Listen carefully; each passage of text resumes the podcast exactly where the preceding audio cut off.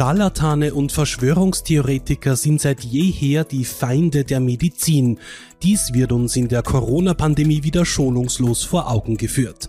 Was verbindet Hippies und Rechte sowie besorgte Mütter und Verschwörungstheoretiker?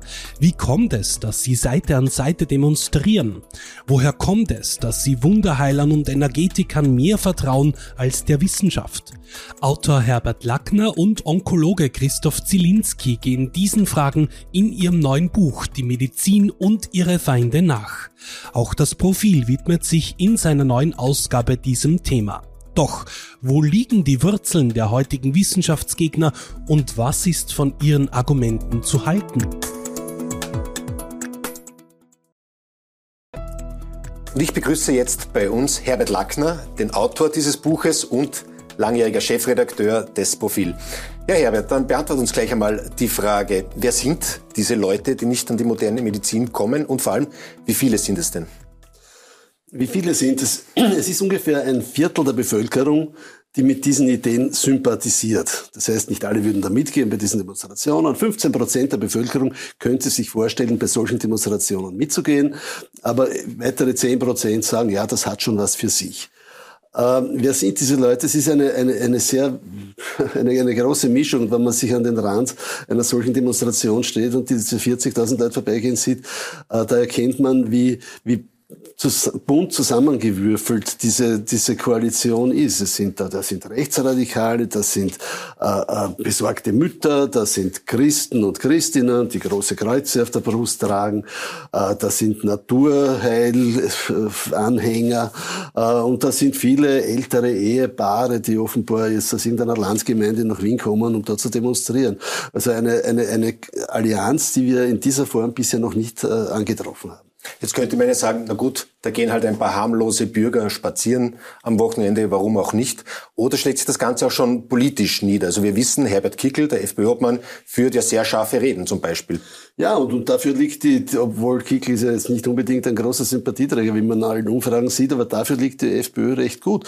Die FPÖ liegt, glaube ich, in den Umfragen jetzt in einer neuen Profilumfrage, wie gesehen, bei 18 Prozent oder so. Und dazu kommen dann noch einmal sieben oder acht Prozent für diese Impfgegnerpartei. Das heißt, 27 Prozent wäre FPÖ plus Impfgegner. Jetzt, wenn man annimmt, dass in den anderen Parteien vielleicht auch noch ein paar damit sympathisieren, äh, dann kommen wir schon auf ungefähr diese 25 Prozent äh, in der Gesamtbevölkerung hin. Ja, du sprichst diese Impfgegnerpartei MFG an, die schon bei der Landtagswahl in Oberösterreich großen Erfolg hatte und jetzt, man glaubt es ja kaum, sogar bei der Ärztekammerwahl in Wien reüssiert hat, nicht wahr? Ja, bei der Ärztekammerwahl in Wien, bei den niedergelassenen äh, Allgemeinmedizinern 12 Prozent erreicht und bei immerhin bei den Spitalsärzten, also bei den angestellten Fach, äh, Fachärzten äh, 6 Prozent. Und das ist sehr viel für, dafür, dass man annehmen muss, dass Ärzte doch eher der wissenschaftlichen Medizin verpflichtet sind und nicht jetzt in irgendeinem einem Voodoo. Es scheint sich doch nicht um eine flüchtige politische Bewegung äh, zu handeln, sondern da ist schon etwas nachhaltig. Also wer weiß, ob die nicht auch in den Nationalrat kommen, vor allem wenn Neuwahlen wären bald. Naja, mit den sieben oder acht Prozent, äh, die, die diese Impfgegnerpartei jetzt in den Umfragen hat und wenn es nur sechs sind, äh, haben die sechs, sieben Mandate in, in, in, im Nationalrat und das würde dann eine Regierungsbildung noch schwieriger machen. Jetzt gehst du in deinem Buch, das du jetzt geschrieben hast, gemeinsam mit Professor Zielinski, den Wurzeln dieser Medizinfeindschaft, dieser Gegnerschaft gegenüber der Schulmedizin äh, beschreibst du in diesem Buch. Wo kommt denn das eigentlich her? Das ist ja ein jahrhundertaltes Phänomen bereits.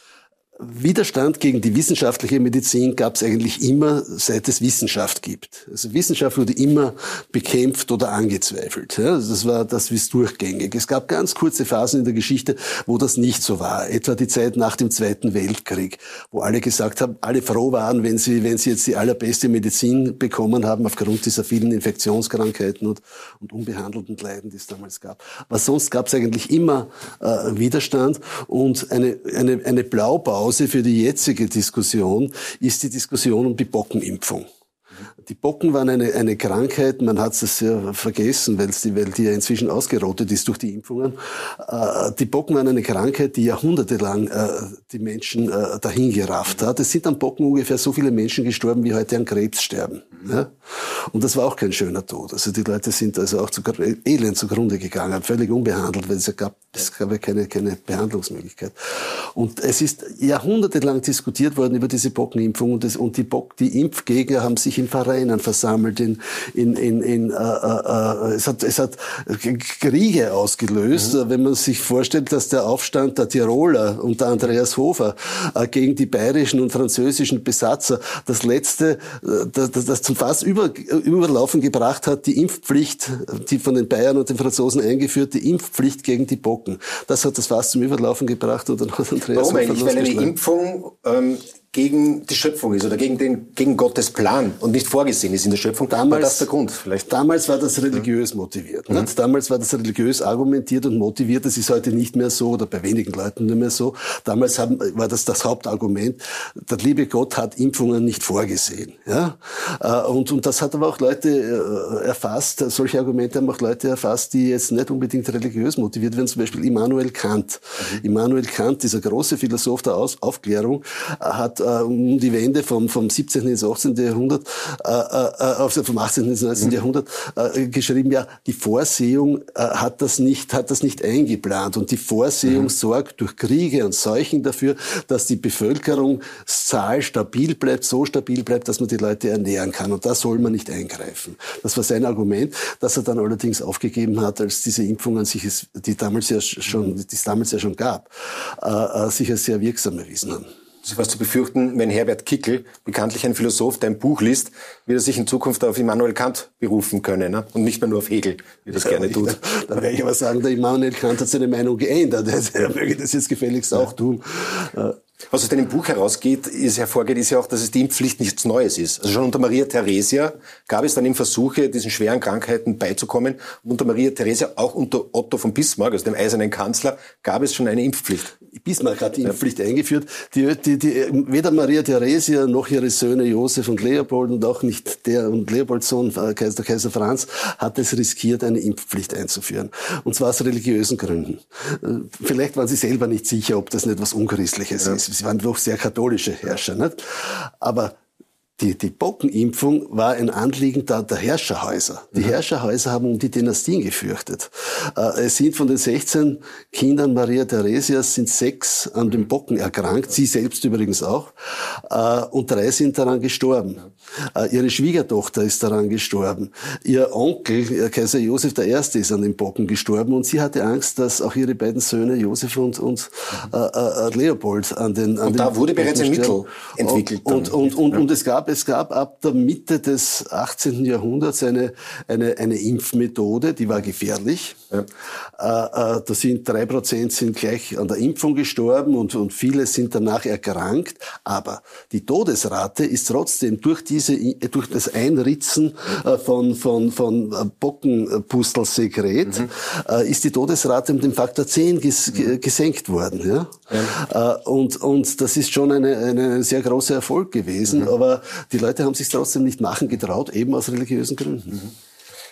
Impfskeptiker sind auch immer sehr nahe zu Naturlehren. Jetzt wissen wir, dass auch zum Beispiel in Zeit des Nationalsozialismus Naturlehren weit verbreitet waren. Wie standen denn überhaupt die Nazis zu Impfungen?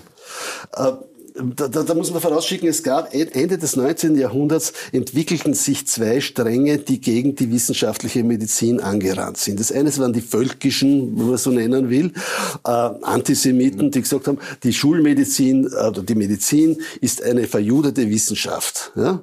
Äh, das sind, das wird man heute als Rechtsradikale bezeichnen, diese Menschen. Nicht? Da gab es den Begriff damals noch nicht, aber da gab es auch sehr prominente Vertreter. Dazu.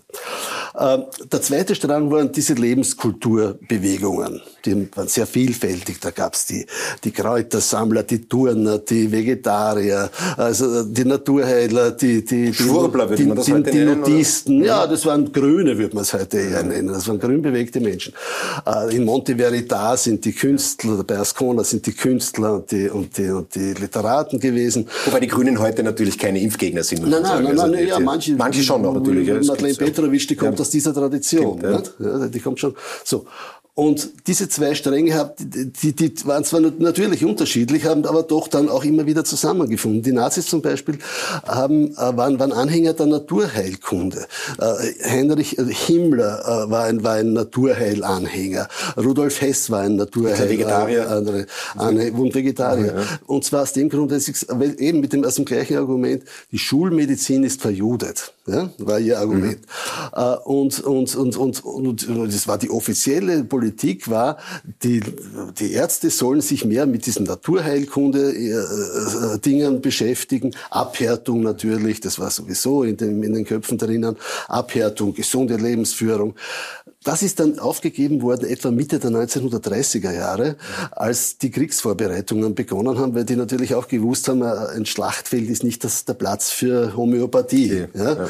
ja. Äh, und sie haben auch gewusst, dass, dass Impfungen, und damals gab es schon Impfungen gegen Diphtherie, gegen Pocken eben, äh, gegen die Cholera, gegen Tetanus. Und die haben natürlich, die wollten sich nicht die Wehrmacht schon durch Seuchen hinmachen lassen vor einem Krieg. Und man hat daher auch, auch an der Impfpflicht des Bismarck Bismarck festgehalten, obwohl man gesagt hat, das haben sicher die Juden dem, dem Bismarck eingeredet. Ist vielleicht diese historische Herleitung, diese tiefe, lange Skepsis auch der Grund, warum man das so schwer heute aus den Köpfen der Menschen herausbringt und dass so viele Leute anfällig sind für äh, eine Skepsis gegenüber der Medizin? Ja, die, äh, das. Und wie kann man dem beikommen natürlich? Aufklärung, das wird eigentlich alles getan oder ist das fast nicht mehr lösbar? Man kann dem schon beikommen und man kommt dem ja in anderen Ländern auch eher bei. Österreich ist da ein eher äh, trauriges Beispiel. Es gab ja im, im, im vergangenen Herbst ist veröffentlicht worden eine, eine, eine Erhebung von Eurostat, des, des, des Statistischen Amts der Europäischen Union. Die haben eine Umfrage in allen 27 Mitgliedsländern gemacht und kaum irgendwo ist die Haltung der Bevölkerung mhm. gegenüber der Wissenschaft so skeptisch und so negativ wie in Österreich. Wir sind in allen diesen in allen Fragen äh, an an vorletzter oder drittletzter Stelle, gemeinsam mit Rumänien, Bulgarien und mit Griechenland. Äh, äh, man kann sich jetzt fragen, warum ist das gerade bei uns so? Ja? Äh, es sind dann weitere Studien gemacht worden von der Universität Wien um die, um die Jahreswende äh, und die sind zum Schluss gekommen, in Österreich ist dieses, dieser, dieser Begriff des Haus, der gesunde Menschenverstand, ja. der Hausverstand, hat bei uns einen völlig anderen Stellenwert als in vielen anderen Ländern. Ländern. In anderen Ländern sagen die, ja, die Wissenschaft wird schon wissen, was da richtig ist, die forschen ja da. Äh, und bei uns, ach, der Hausverstand ist viel wichtiger als die Wissenschaft. Ja? Äh, äh, das, ist, das sitzt ganz tief in den Menschen drin, vielleicht weil wir eben ein Bergland sind oder ich habe keine Ahnung, warum bei uns. Gut, du kommst aus der Großstadt, ja, aus den Bergen. Lieber Herbert, vielen Dank. Wenn Sie mehr zu diesem Thema wissen wollen, dann kaufen Sie sich nächste Woche das Buch von Herbert Lackner und Professor Zielinski oder noch einfacher, Sie kaufen sich das nächste Profil in unserer Covergeschichte, beschäftigen wir uns genau mit diesem Thema.